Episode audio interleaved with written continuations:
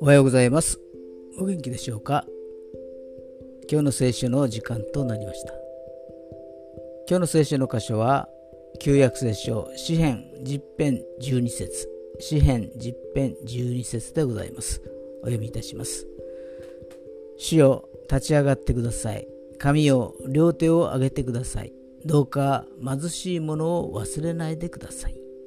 アーメン。神様が目に見えてはっきりと私たちに働きかけてくださるならどんなに安心でしょう。でも現実は目に見えなくて何も感じない。